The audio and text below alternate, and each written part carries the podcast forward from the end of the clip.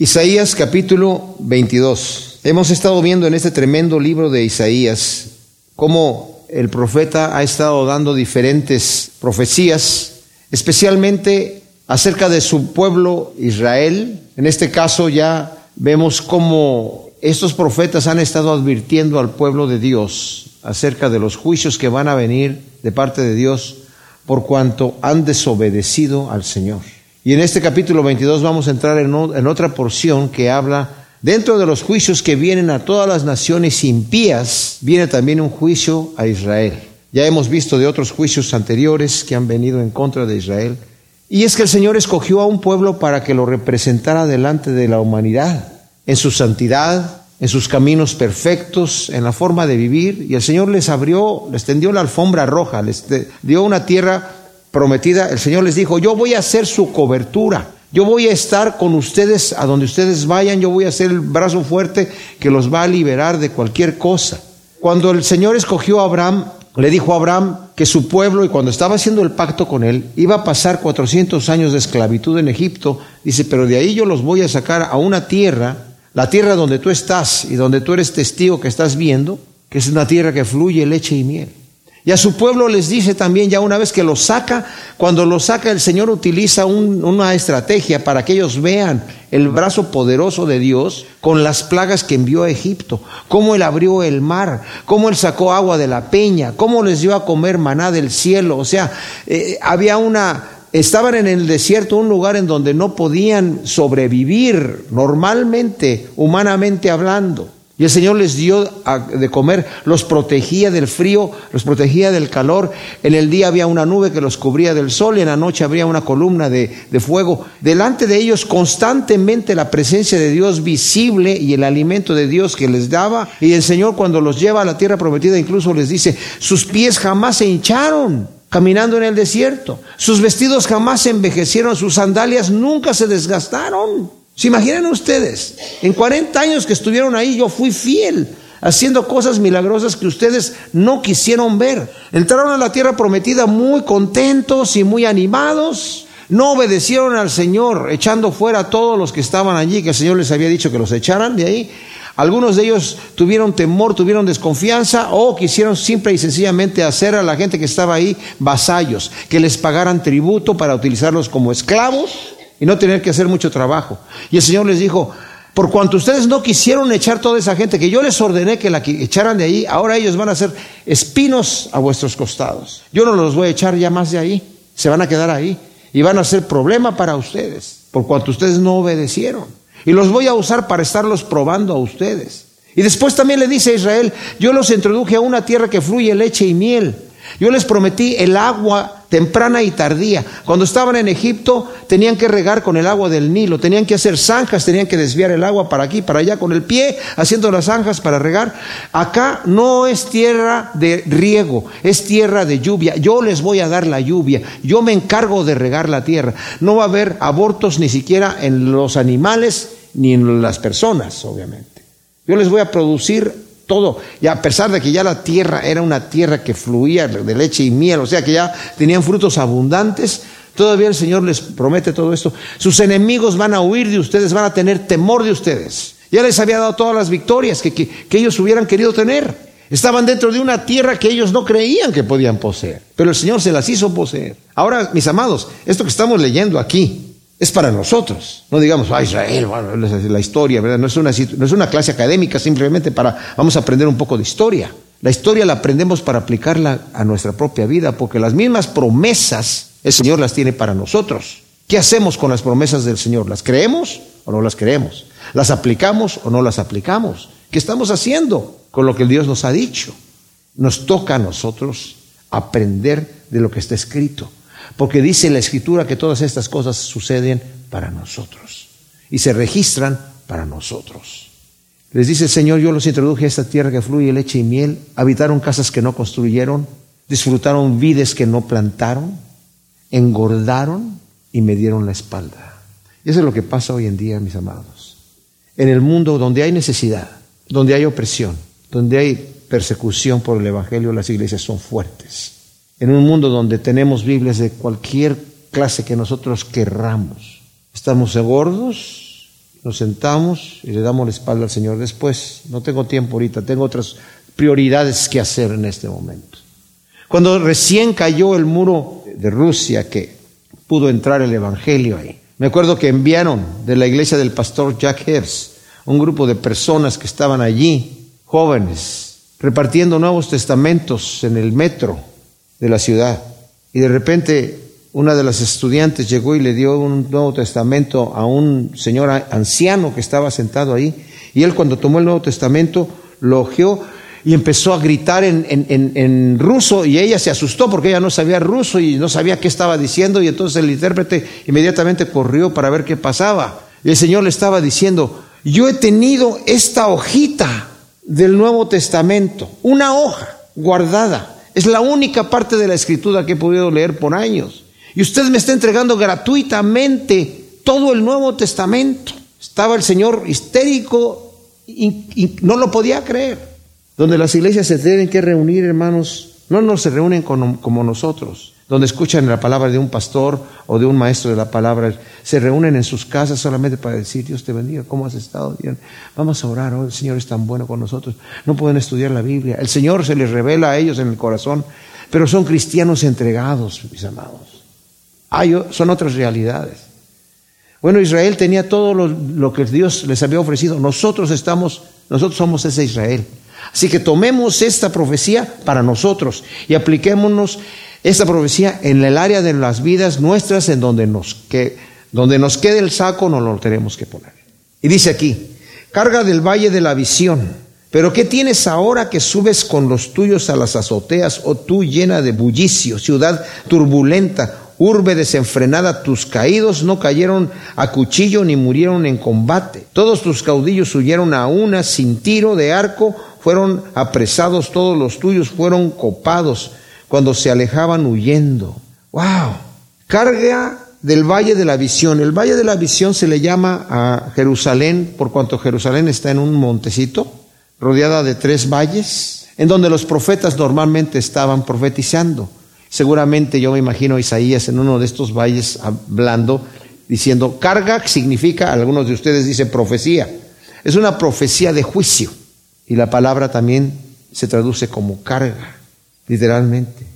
Dice, ¿qué tienes ahora que subes con los tuyos a las azoteas? Ahora, si ustedes van, no sé cuántos de ustedes han tenido la oportunidad de ir a Jerusalén, pero conocemos muchos de nuestras ciudades, en los pueblos hispanos, que también algunos de ellos son iguales, las casas, donde los techos son planos. Pero en este, en este caso, en, sobre todo en Israel, se utiliza, como dije, en otras ciudades de la, de la época, ¿verdad?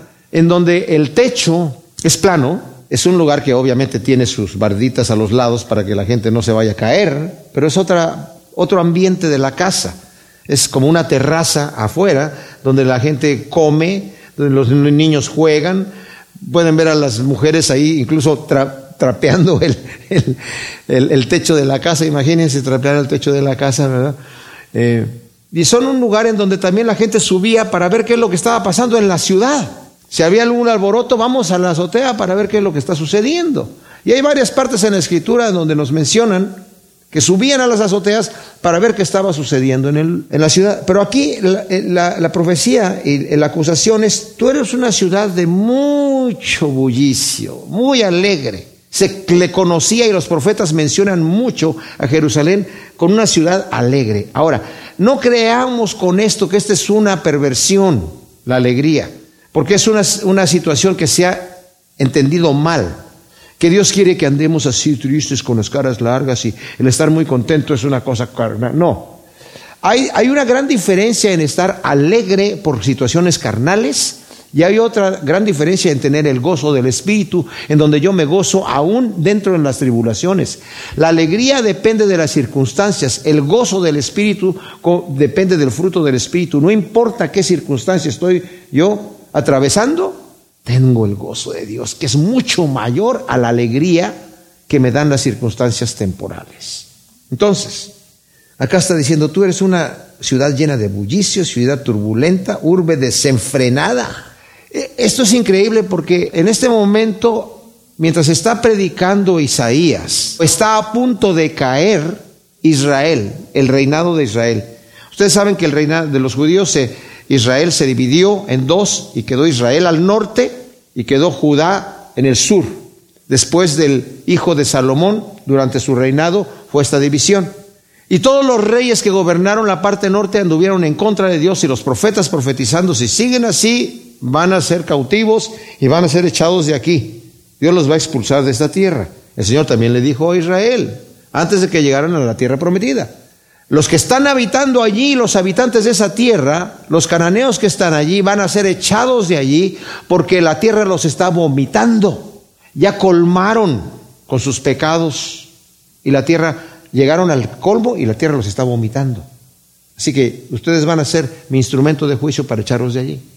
Pero si ustedes hacen lo mismo, también la tierra los va a vomitar de ahí. ¿Y saben qué? Terminaron haciendo lo mismo.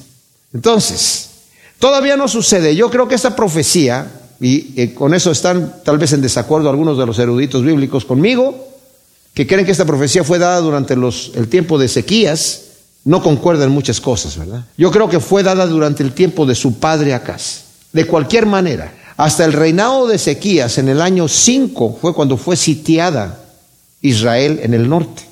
Y tres años después fue tomada y los asirios se la llevaron. Y más adelante los asirios quisieron sitiar, más bien sitiaron a Jerusalén para tomarla y el ángel de Jehová vino y mató a todo el ejército asirio, ¿verdad? Durante el reinado de Ezequías. Pero en esta profecía es una profecía que está dada a Jerusalén. Porque también los profetas posteriores dijeron, desde Isaías hasta Jeremías, dijeron, tú, Judá, el reinado del sur, que viste cómo el Señor juzgó al reinado del norte por haberse apartado y haberse vuelto a los ídolos y haber empezado a hacer adoraciones con sus ritos sensuales, de orgías. Por eso le llama ciudad turbulenta, de bullicio y de holgorio. Dice, eh, al viendo lo que Dios hizo con ellos el juicio, tú no temiste, tú te pervertiste y te encendiste más que ella, tu hermana, y fuiste peor. Y también tuviste que ser echada de ahí. Tremenda cosa, ¿eh? Ahora la pregunta es para nosotros, ¿qué aprendemos nosotros de lo que sucede con otras personas? De lo que sucede cuando leemos la escritura. Creemos que, como dice la escritura en Romanos 2, tú que juzgas a otro y haces lo mismo, ¿tú crees que vas a escapar del juicio de Dios? ¿Que no sabes que la longanimidad y que el hecho de que Dios no haya descargado el puño a ti te está dando tiempo para que te arrepientas, pero por tu corazón no arrepentido estás atesorando para ti juicio? para el día del juicio de Dios, el cual va a pagar a cada uno conforme a sus obras. Porque Dios no hace excepción de personas, mis amados. La obediencia no es opcional. Al que venciere, yo lo pondré aquí. Al que venciere, yo lo haré. Al que venciere, yo le daré un nuevo nombre. Al que venciere, habitará conmigo. Al que venciere, al que venciere, al que venciere. Y al que no venciere, bueno, va a entrar así poquito. ¿Va a entrar? Bueno, arriesgale si quieres. Pero yo no haría eso. Yo no lo hago eso. Como escuché un pastor. ¿Tú crees que si te andas en desobediencia, qué es lo que te va a decir Dios? Yo no sé, yo no soy el juez. El juez es Él. Pero dice Pedro, si nosotros hacemos estas cosas y abundamos en ellas, añadir a nuestra fe virtud, a la virtud conocimiento, y al conocimiento dominio propio, al dominio propio paciencia, la paciencia piedad, a la piedad afecto, eh, afecto fraternal y al afecto fraternal amor. Haciendo estas cosas no estaréis ociosos en cuanto al conocimiento del reino de Dios y no vas a caer jamás y te va a ser dada una amplia y generosa entrada en el reino de nuestro Señor y Salvador Jesucristo. Yo no quiero ver si paso o no paso la prueba. Yo quiero estar seguro. ¿Quieres estar seguro de que eres un hijo de Dios? Ve cómo vives tu vida. ¿Vives como un hijo de Dios? El que dice que permanece en Él debe andar como Él anduvo. Ahora, todos caemos cortos, pero ¿cuál es nuestra, cuál es nuestra meta? ¿Hacia dónde vamos? Como dice Pablo, no es que yo ya lo haya alcanzado, pero prosigo al blanco. Dejando lo que ya está atrás, continúo adelante al supremo llamamiento del reino de Dios. Menciona la condición entonces de desenfreno en que se encontraba Jerusalén antes de ser sitiada por Nabucodonosor. Yo pienso que aquí se refiere al sitio de Nabucodonosor y no de los asirios, como algunos de los escriturarios creen que esto se refiere al sitio de los asirios. Eh, no concuerdan muchas de las cosas de esta profecía si lo vemos en cuanto a los asirios. pero concuerdan perfectamente y caen perfectamente cuando lo comparamos con el sitio de Nabucodonosor. Los asirios sitiaron a la ciudad de Jerusalén para conquistarla, pero Ezequías, junto con el profeta Isaías y los, sus, sus principales que estaban ahí, oraron al Señor. Y el Señor envió al ángel del Jehová que destruyó a 185 mil asirios. O sea, el sitio duró una noche, o no sé cuánto duró, pero rápidamente fue algo instantáneo. Nabucodonosor sitió la ciudad, vino y conquistó la ciudad tres veces y la última fue devastadora. Porque Nabucodonosor no quería llegar a reventar a Jerusalén. Pero al final, cuando los judíos ya no quisieron y se rebelaban y eran rebeldes, rebeldes completamente, al final tuvo que venir el caos, entonces dice aquí, sitio de Jerusalén morían de hambre. Dice la escritura aquí, eh, tus caudillos huyeron a una, sin tiro de arco fueron apresados, todos los tuyos fueron copados cuando se alejaron huyendo. Esto no sucedió durante el sitio de Asiria, pero eso sucedió durante el sitio de Nabucodonosor, con el rey Sedequías, que mientras estaba sitiada la ciudad ya no tenían que comer, estaban muriendo definitivamente, hicieron una grieta en, la, en, la, en, la, en, la, en el muro y salieron huyendo y los atraparon. Y el profeta le había dicho, Jeremías le había dicho a Sedequías, si tú te rindes al rey de Nabucodonosor te va a ir bien, pero si no, te va a ir mal. Vas a entrar a Babilonia, pero no la vas a poder ver. Y lo que pasó es que cuando lo apresaron por desobediente, porque lo había puesto Nabucodonosor como rey en Jerusalén. Y como se rebeló, lo tomó, tomó a sus hijos, lo apresaron, tomó a sus hijos, los lo degollaron a sus hijos delante del rey, le sacaron los ojos al rey y se lo llevaron preso a Babilonia y ahí se murió. Y eso sí sucedió. Aquí se, aquí se menciona estos en Segunda de Reyes 25 del 1 al 11. Ahora, eh, el versículo 4 dice, por eso digo, apartad la mirada de mí, expresaré mi amargura con llanto, no os afanéis en consolarme por la destrucción de la hija de mi pueblo. Porque un día de pánico, angustia y consternación tiene Adonai, Yahvé, Sebaot, en el valle de la visión, día de socavar muros de clamores hasta las montañas. O sea, Isaías nuevamente llora al ver la futura destrucción de Jerusalén y rehúsa ser consolado. Tiene el, llanto que tiene Dios también. Isaías menciona lo que sucederá al muro de Jerusalén. Va a ser derribado y el pueblo se va a lamentar hasta que se escuche el clamor hasta las montañas por la desesperación de ver destruida la ciudad y verse destruidos ellos mismos. Nabucodonosor terminó con la ciudad, la incendió, la derribó, derribó el templo, todo fue un caos. Ahora el versículo 6 y 7 dice, Elam toma la aljaba, Siria irrumpe con carros, Siquir saca el escudo, de ahí tus mejores valles llenos de carros, los jinetes apostados frente a la puerta. Ahora, por cuanto se mencionan aquí las ciudades de Kir y de Elam, que eran ciudades de Siria, algunos dicen, ah, bueno, pues este, obviamente son los asirios, de, Asiria, ¿verdad?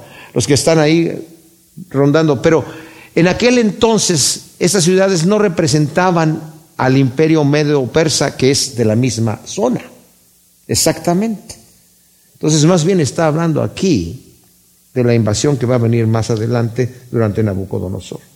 Versículo 11 dice, perdón, 8, ha sido quitada la defensa de Judá y en semejante día mirarás las armas de la casa del bosque y veis que son muchas las brechas de la ciudad, veréis, y recogéis las aguas del estanque de abajo y hacéis recuento de las casas de Jerusalén, demoléis las casas para reforzar el muro.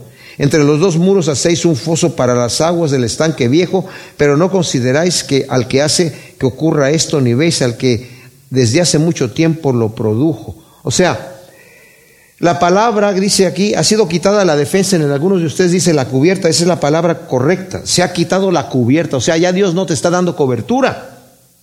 No te está protegiendo.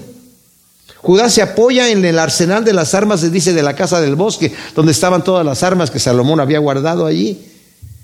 En reforzar el muro, en la provisión de agua traída del manantial de Guión, una obra que después, más adelante, va a hacer. Ezequías durante la invasión de Asiria. Va a ser un túnel por en medio de la ciudad y va a cegar las aguas. Es decir, para, no queremos que los asirios lleguen aquí a tomar nuestras aguas o a, quitarnos el agua. Entonces metieron el agua por, dentro del muro por medio kilómetro del manantial de Guión que estaba fuera de la ciudad al estanque de Siloé que estaba dentro de la ciudad.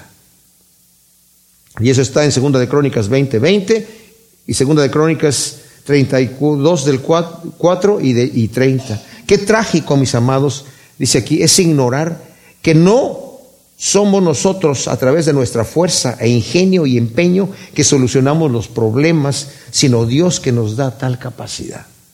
Dice, no consideraste al que hizo todo esto. No consideraste que Dios fue el que te dio la sabiduría para hacer esas cosas.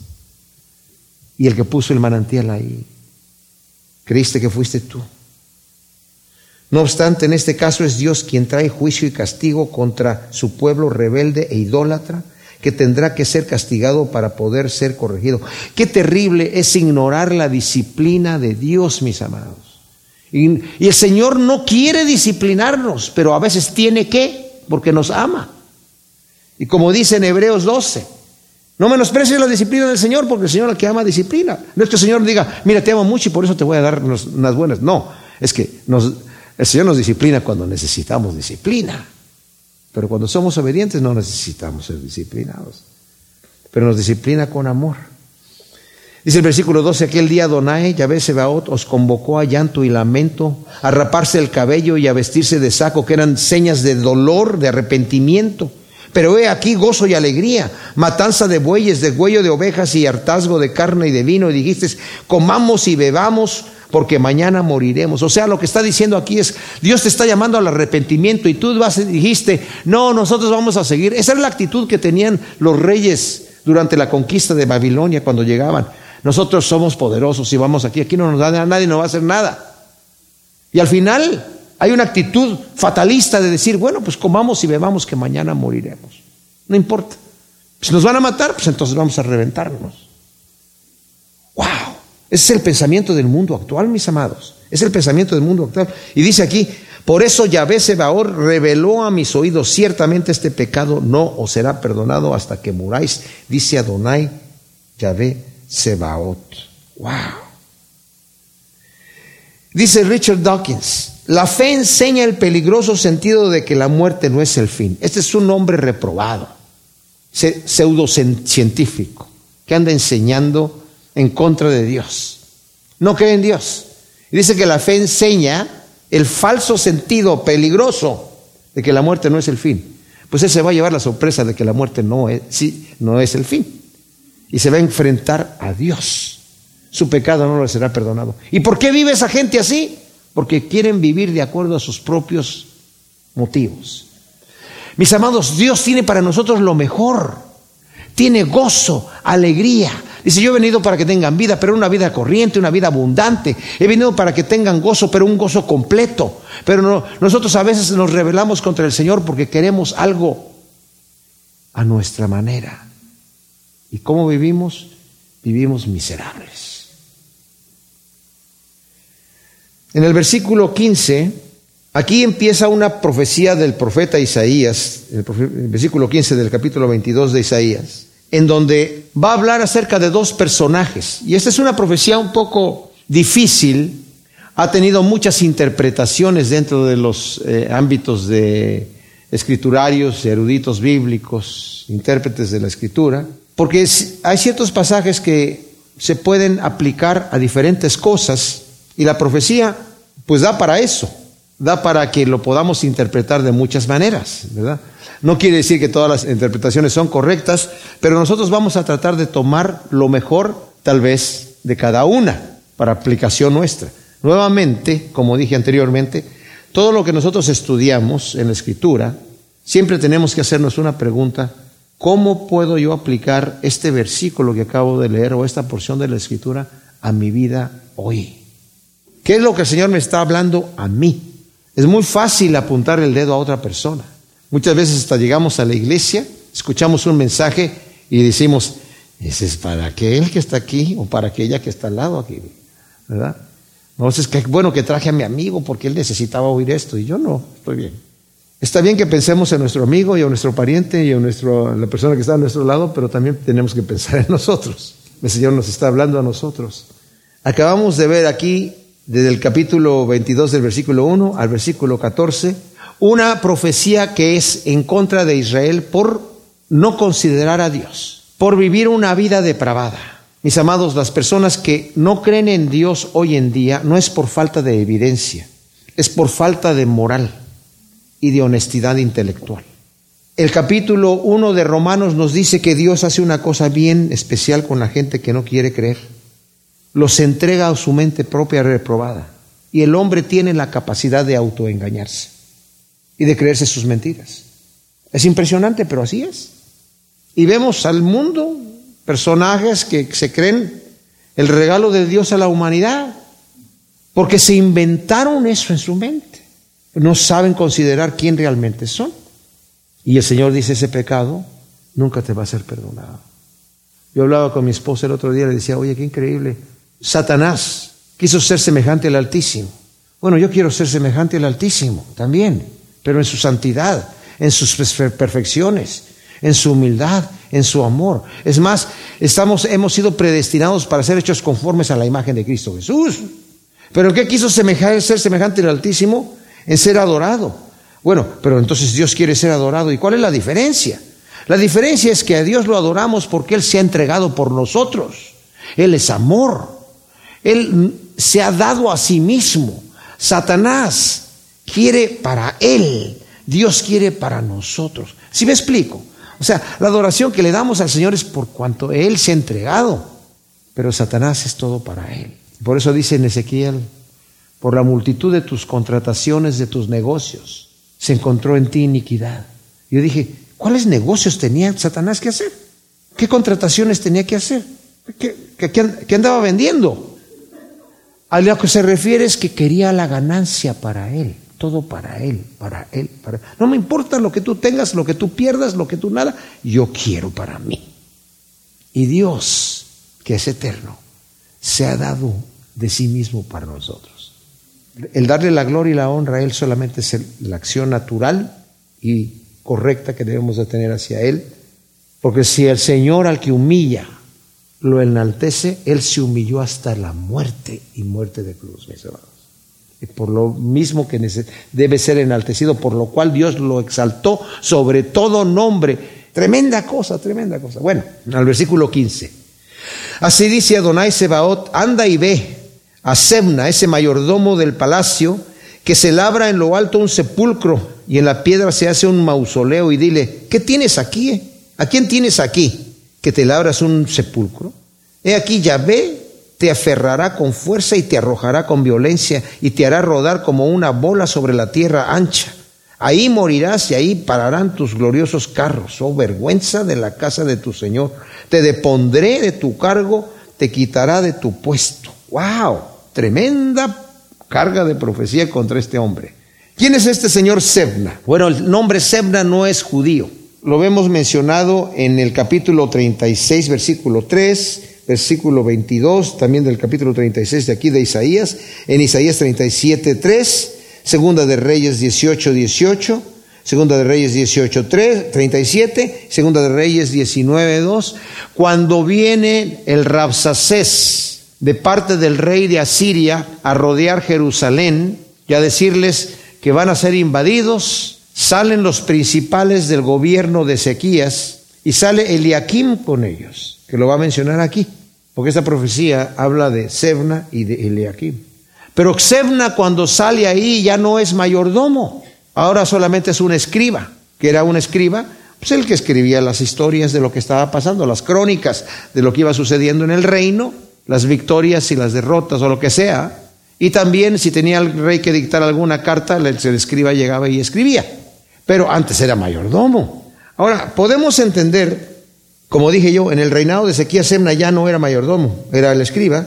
Se cree que Semna fue mayordomo del rey Acaz, que era padre de Ezequías. Y tenía cierta alianza con Asiria para entregarle a Jerusalén.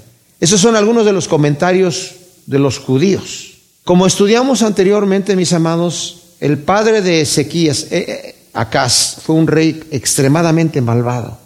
Era hijo de, bueno, Usías tuvo a Jotam, su hijo, que fue rey con él en sus últimos años. Después de que murió Usías, él reinó un solo año y luego tuvo a su hijo Acaz. Los primeros sirvieron a Dios, pero Acaz se rebeló en contra de Dios, hizo cosas abominables, empezó la idolatría nuevamente como algunos de los reyes anteriores, hizo lo malo delante de los ojos de Dios tremendamente.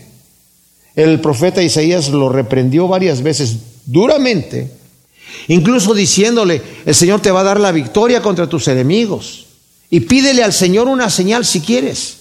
Y dijo el rey, yo no le voy a pedir al Señor una señal, no lo voy a tentar. O sea, mostrándose como muy, muy bueno, muy piadoso. Como, yo no me voy a atrever a tentar al Señor. Y dice, ah, pues tú no le quieres pedir al Señor una señal al Señor. El Señor te va a dar una señal.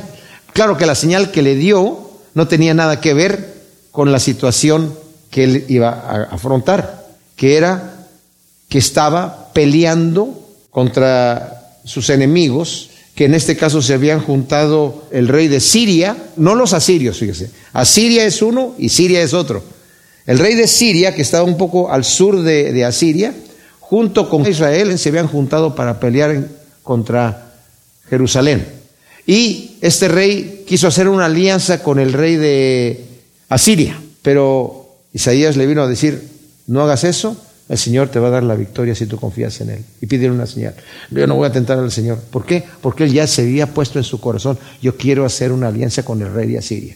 Hizo la alianza con el rey de Asiria. Pero el rey de Asiria, en vez de ayudarlo, lo perjudicó. Y al final lo invadió. Tomó muchas de las ciudades fortificadas y al final llegó durante el reinado de Ezequías a invadir. Los asirios, como dije yo anteriormente, eran los terroristas de la época. Durante este reinado de este personaje, Acaz, se cree que ese señor, Sebna, siendo mayordomo de la casa, no sé si influenciado por Acaz o él influenció a Acaz, no se sabe. Pero era una persona a la cual el Señor detestaba de tal manera que le está diciendo aquí, tú vas a ser quitado de tu puesto y vas a ser lanzado a otro lugar. Ahora, el detalle que vemos aquí, mis amados, es que algunos de los escriturarios e intérpretes de la escritura creen que esta profecía es dada durante el reinado de Ezequías. No concuerda, no concuerda. Porque está hablando de un hecho en futuro. Tú vas a ser quitado. Y durante el reinado de Ezequías él ya no estaba allí. ¿Me explico?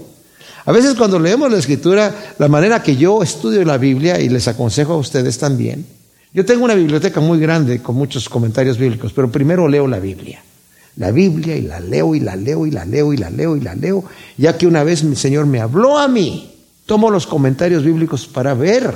Y muchas veces digo, este, no, ¿de dónde sacó esto? Sé que estoy viendo lo que dice la Escritura. Porque uno de los, de los, de los principios de interpretación bíblica es qué dice el texto.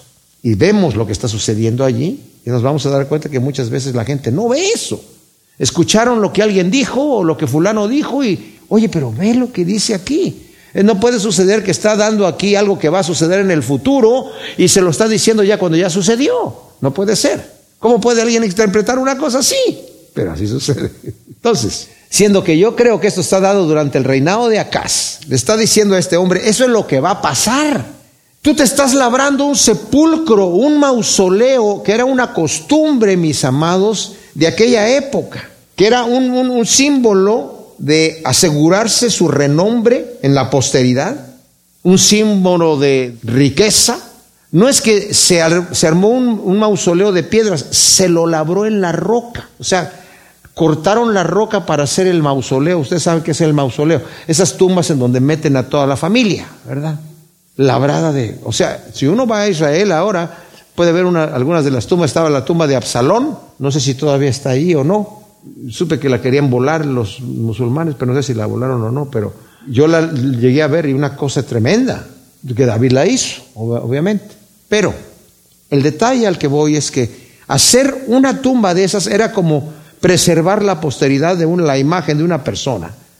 El Señor ya estaba profetizando que Judá iba a ser echada de allí por los profetas, por el mismo profeta Isaías. Y este hombre estaba no solamente mostrando con este mausoleo que él eh, iba a quedarse allí, que su nombre iba a permanecer allí. Y como vemos aquí, andaba en carros, andaba, andaba en, Cadillacs, andaba en, Rolls Royces. Y era una afrenta a las profecías de Dios, diciendo yo, aquí no es lo que ese profeta, que es lo que dice. Más adelante al profeta mismo Isaías le dicen, ya nos tienes cansado, línea tras línea, verso tras verso, principio tras principio. No crean que eso es como, ah, esa es la forma de estudiar la Biblia, versículo por versículo, capítulo por capítulo, como algunos los entienden.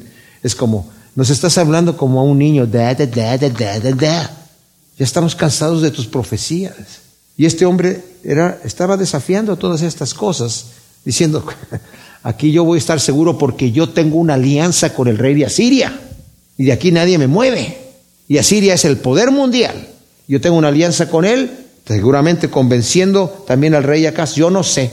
Pero eso es lo que los intérpretes judíos han interpretado acerca de, esta, este señor Serna. Y le dice, ¿qué tienes aquí? ¿Y a quién tienes aquí? O sea, tú ni siquiera eres de este territorio. ¿Qué tienes tú aquí? Mis amados, ¿qué tenemos que sea nuestro? ¿Qué nos vamos a llevar cuando nos vayamos de aquí? Ni nuestro cuerpo nos pertenece. No tenemos nada, absolutamente. Dice, ¿y a quién tienes aquí que te labras un sepulcro? ¿Aquí, quién, ¿A quién más vas a meter ahí? ¿Qué es lo que crees que va a pasar contigo? Que estás desafiando a Dios. Dice, el mismo Dios se te va a aferrar con fuerza, te va a tomar y te va a arrojar con violencia te va a hacer rodar como una bola sobre una tierra ancha y ahí morirás y ahí pararán tus gloriosos carros. Vergüenza de la casa de tu Señor. Te depondré de tu cargo, te quitará de tu pueblo. En aquel día llamaré a mi siervo Eliakim, hijo de Hilcías, y lo vestiré con tu túnica y lo ceñiré con tu cinto y entregaré en su mano tu poder, y será por padre a los habitantes de Jerusalén, en la casa de Judá. Pondré la llave de la casa de David sobre su hombro. Cuando abra no habrá quien cierre, y cuando cierre no existirá quien abra. Ahora, en aquel día muestra que la deposición de Semna y el engrandecimiento de Eliakim aún no ha sucedido. ¿Ok? ¿Verdad? En aquel día va a suceder. No es que ya había sucedido, sino en aquel día. Por eso estoy diciendo que esta profecía tiene que estar durante el reinado de Acaz. Esta profecía tiene un cumplimiento doble, ya que se refiere también al Señor Jesús en Apocalipsis 3:7. Dice: Yo soy el que tengo las llaves de David, que cierran y nadie abre, y abro y nadie cierra. Qué tremenda cosa. O sea, está, es una figura. Eliakim también viene a ser una figura, pero Ojalá, mis amados, que aprendamos nosotros a respetar con humildad y con gozo las puertas que el Señor cierra y no quererlas abrir como nosotros querramos, sino, ok, Señor, tú cerras esa puerta, no quiero pasar por ella.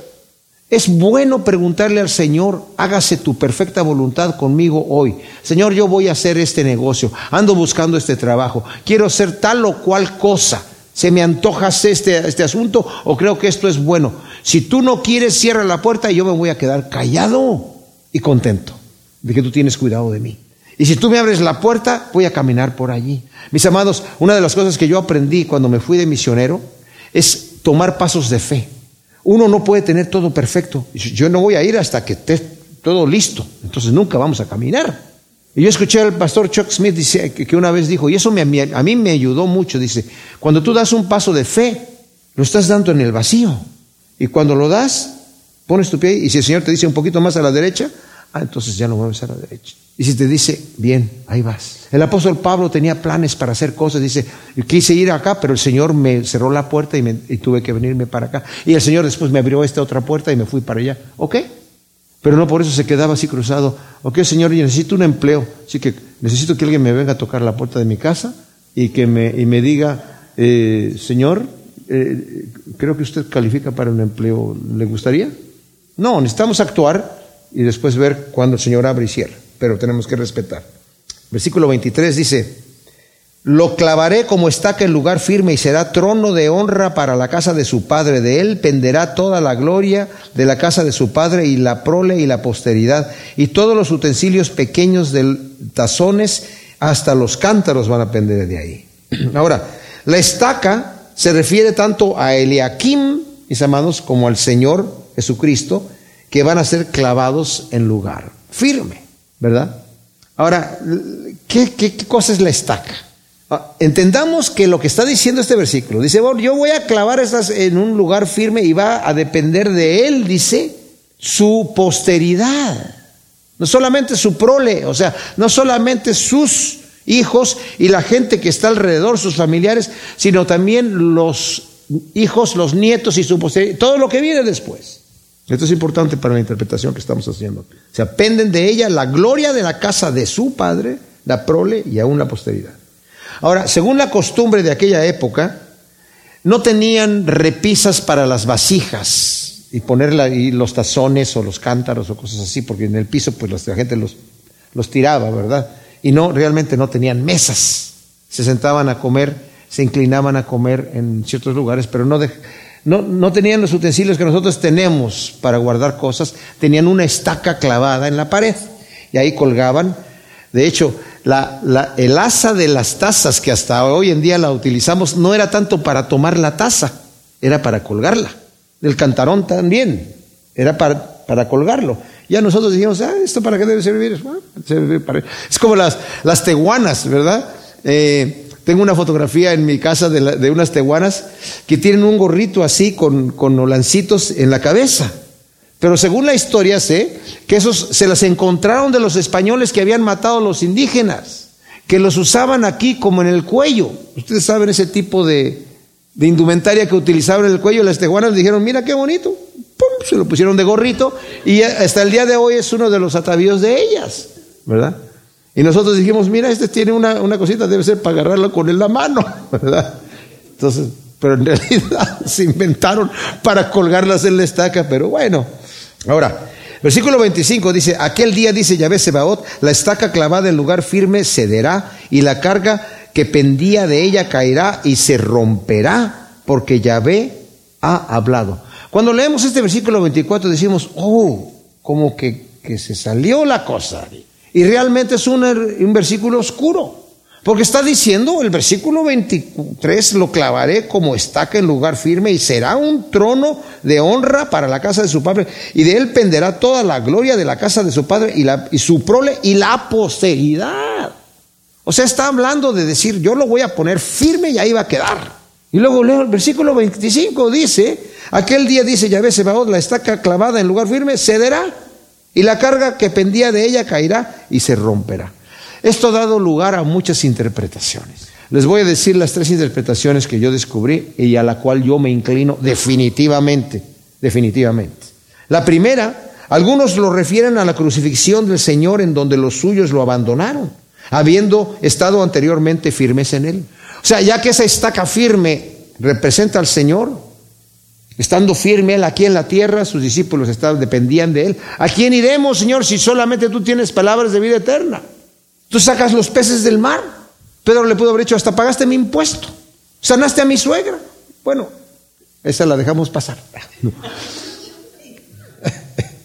No. gracias por sanar a mi suegra. La quiero mucho. Y cuando se fue el Señor, sus apóstoles lo abandonaron. Ahora, si pensamos que eso se refiere a la crucifixión de Cristo Jesús, el problema con esto es que la cruz aquí se ve tipificada más como derrota que como victoria. ¿Verdad? Si lo vemos así. O sea que no puede referirse a eso. No da una profecía firme diciendo el Señor, yo voy a clavar una estaca, pero la estaca se va a derribar. La segunda, otros se refieren a la deposición o deposición del mismo Eliakim, que se había llenado de orgullo y había favorecido a sus parientes aprovechando su puesto. Que eventualmente Eliakim mismo, esa estaca firme, que se refiere a él, yo lo pondré como una estaca firme y esa estaca firme va a ceder y se va a caer. Se está refiriendo al mismo. Algunos dicen, pues lee el versículo 24. Y ahí dice por qué el Señor lo va a deponer. Porque de él dependía toda la gloria de la casa de su padre, la prole y la posteridad. Entonces, eso quiere decir que todos sus parientes, él, aprovechando su posición, los ayudó y se corrompió. Y el Señor dijo, ¿sabes qué? Hay que quitarlo. Eso, el problema con esto, con esto, es que esto no está mencionado en la escritura en ningún lado que me haya hecho una cosa así. Y está contradiciendo realmente el versículo 24, en donde dice que de él va a, pender la gloria de la casa de su padre, la prole y la posteridad. Entonces, si Eliakim es quitado, su posteridad no depende, no depende de él, es quitada. Por eso les digo, mis amados, la mayoría de los comentaristas se van por esta. La primera que dije, muy pocos la dicen. La segunda, una gran mayoría. Y la que voy a decir, la dicen otra mayoría también, o sea, como están como mitad y mitad, y esa a la que yo me voy, a la que yo creo que es, que es, otros ven aquí a Sebna, quien al momento de la profecía estaba firme en su puesto. Isaías está dando la profecía mientras Sebna es, es la estaca firme, ahí es el mayordomo. Dice, el Señor va a quitarte de tu puesto firme. Tú te estás haciendo un mausoleo, tú te crees que aquí te vas a quedar. El Señor va a clavar una estaca firme. Y la estaca firme que está puesta aquí, la va a quitar. ¿Me explico? Te va a quitar de allí. Slotki, un rabino, comenta que cuando los asirios fueron derrotados, tomaron a Sebna, se lo llevaron a Siria y lo ataron entre carros y caballos y lo despedazaron, por cuanto lo vieron como traición, como que se burló de ellos diciendo, ustedes pueden venir aquí a conquistar Jerusalén y no pudieron. Ahora, no sabemos nosotros qué posición tenía este señor durante el reinado de Ezequías. No sabemos si él estaba enojado por haber sido depuesto de su puesto, no sabemos. Pero sí se cree que eso sucedió con él. Independientemente de lo que haya pasado con Sebna, mis amados, yo pienso que esta estaca que es removida es la estaca presente, porque está hablando, si nosotros vemos, el versículo 20 dice, en aquel día llamaré a mi siervo. Todavía no está hablando, es aquel día del futuro, pero en ese mismo día la estaca va a ser quitada. Cuando yo llame a mi siervo, esa estaca va a ser quitada y yo voy a clavar la nueva estaca. Bueno, eso está de ahí para que sepamos de cualquier manera, mis amados, que la estaca firme en la que podemos nosotros estar confiados es Cristo Jesús, de donde de Él pende la gloria de la casa de su Padre, de nuestra seguridad, de nuestra salvación, de nuestro bienestar, de nuestro beneficio. Mientras nosotros estemos asidos de Él, como dijo el Señor, separados de mí nada pueden hacer. Pero si ustedes están conmigo, van a ser pámpanos que van a llevar mucho fruto. Y mi Padre los va a podar para que lleven más fruto. Y su nombre sea glorificado para la gloria de Dios y para beneficio nuestro. Gracias te damos, Señor, por tu palabra. Te pedimos que tú grabes estas verdades en nuestro corazón y las siembres en buena tierra para que produzca su fruto, asiento por uno en nombre de Cristo Jesús. Amén.